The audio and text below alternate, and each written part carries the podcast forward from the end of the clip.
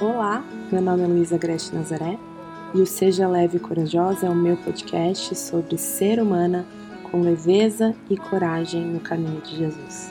Seja muito bem-vinda. Agora que a gente já colocou os hábitos da vida de Jesus no nosso ritmo de vida e começamos a cuidar do nosso corpo como uma forma de honrar a presença de Jesus nele, a gente vai olhar agora para as nossas ações públicas. Né? A gente cuidou bastante da nossa intimidade com o Pai. Eu quero passar um tempo com você pensando é, nos papéis e responsabilidades que nós assumimos publicamente é, em relação com o outro. Né?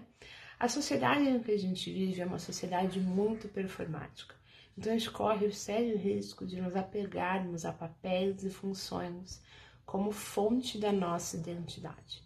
Se você é como eu, uma controladora e perfeccionista em recuperação, que está sofrendo de ter que falar com vocês de forma limitada aqui pela minha dicção, a forma como você se sai nas suas funções é muito determinante para como você se sente a respeito de si mesmo e do seu valor. Mas deixar que aquilo que você faz determine o valor que você tem é uma das piores armadilhas que você poderia colocar para si mesmo. Os nossos papéis e responsabilidades na vida flutuam, eles é, mudam de acordo com a estação da nossa vida.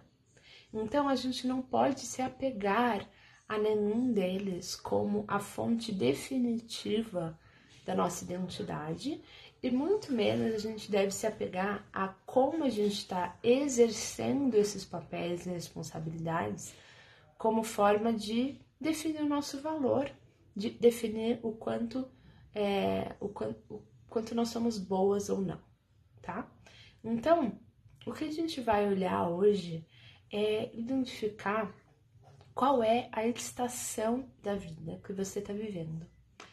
E quais são os papéis e responsabilidades que, os, que o nosso Deus te chama a exercer com fidelidade nessa estação da vida que você está vivendo agora, tá? A gente precisa aprender a viver a fase que a gente está vivendo. A gente precisa aprender a não idealizar é quando eu casar, quando eu tiver filhos, quando eu me formar, achando que esses quando eu vão ser a fonte de satisfação pra gente. A gente precisa construir os fundamentos da nossa identidade naquilo que nunca irá mudar e nenhuma tempestade da vida pode nos tirar. Somos filhas amadas de Deus, em quem Jesus habita e de quem ele se agrada. Todas as funções que a gente é chamada a exercer em determinadas estações da, da nossa vida são meras é, formas de transbordar essa identidade que a gente já tem no nosso, nosso Deus. Papéis vêm e vão. Eles devem ser exercidos com fidelidade, mas eles não medem o nosso valor. Vamos olhar então para como Jesus lidava com diversas funções, com diversos papéis que ele teve que exercer ao longo das estações da vida dele? Primeiro, Jesus foi filho de Maria e José, né? Ele foi carpinteiro durante 30 anos, irmão, amigo, e depois ele se tornou o mestre que a gente conhece, o discipulador. Antes dos 30, ele não ensinava no, no templo, quer dizer, vez ou outra dava uma escapada. Mas ele era primordialmente carpinteiro, filho e irmão. Depois ele deixou de ser tudo isso para se dedicar ao chamado de Deus para sua nova estação de vida, ensino e proclamação do reino de Deus.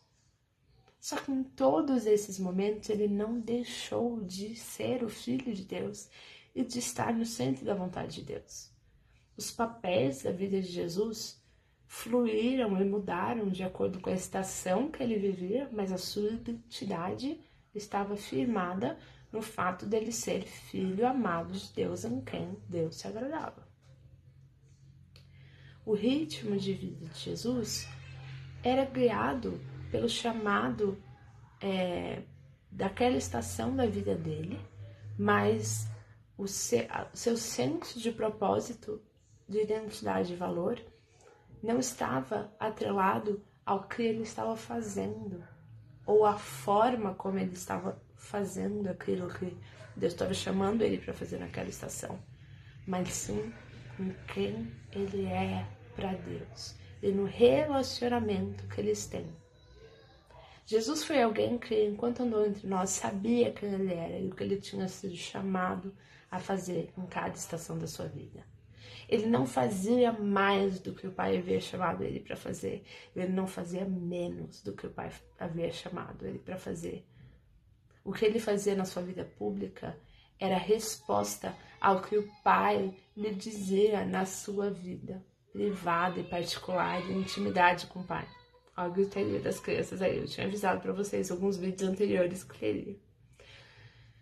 O que Deus na sua intimidade, está te chamando a ser e fazer nessa estação da sua vida. Há tempo para tudo debaixo do céu. Não perca a estação que Deus está te chamando a viver hoje, idealizando a próxima estação ou desejando a próxima estação. A gente tem estações que são como a primavera, que é uma estação deliciosa de novos começos. E aí ela é seguida pelo verão, que é onde os frutos amadurecem. Mas depois vai vir o outono e as coisas vão começar a morrer. E a gente vai começar a ter que deixar ir o que não tem mais vida. E aí vai vir o inverno, que vai ser um tempo de espera, de recolhimento e de expectativa pela próxima primavera. Assim como as estações do ano, nós também vivemos estações da vida. Nossa vida não é linear, não é só de uma estação, não é só de prosperidade, né? Do verão, de, de dar bons frutos. Vão ter, sim, estações gélidas, estações ressequidas. Vão ter tempos de espera, vão ter tempos de luto, vão ter tempos de alegria em cada estação, o nosso chamado vai ter uma configuração diferente. Precisamos respeitar e acolher cada estação de vida que a gente viver, entendendo que todas elas, inclusive as difíceis, fazem parte do plano maravilhoso de Deus para nós. Quando a gente descobre o chamado de Deus para aquela estação da nossa vida, a gente passa a viver os papéis e responsabilidades daquela estação com fidelidade, em amor ao nosso Pai que nos chamou a nessa estação sermos boas filhas, a nessa estação sermos boa esposa, a nessa estação sermos boas mães de crianças pequenas. E para além disso, entendendo as limitações da estação da vida que Deus está te chamando a viver, a gente precisa criar limites, imagens, para que a gente não se esgote.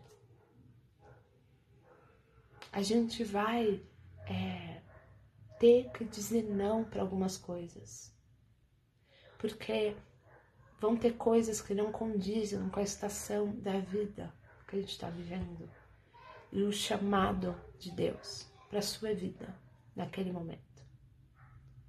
Como discernir o chamado de Deus para sua vida um determinado, uma determinada estação? Olhando para o que Ele tem te dado e para o que Ele tem pedido para que você seja fiel e responsável.